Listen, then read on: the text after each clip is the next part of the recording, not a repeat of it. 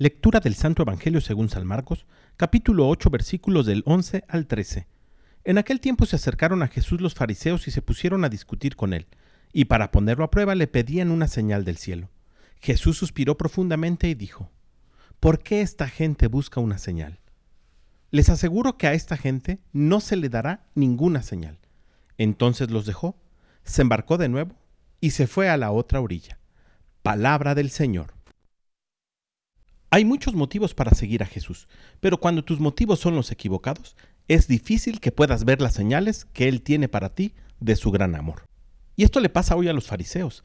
Acababa de pasar la multiplicación de los panes, la sanación de aquella persona que estaba sorda y era tartamuda, y a pesar de eso querían seguir pidiendo señales porque no son capaces de verlas.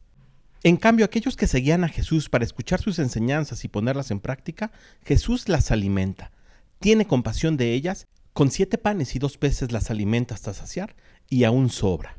Jesús siempre tiene para nosotros una medida bien apretada y rebosante, una copa que desborda. Pidámosle pues al Espíritu Santo que nos ayude a seguir a Jesús por sus enseñanzas, por sus palabras y con el deseo de ponerlas en práctica, y nos daremos cuenta que todo lo demás viene por añadidura. Que tengas un gran día y que Dios te bendiga.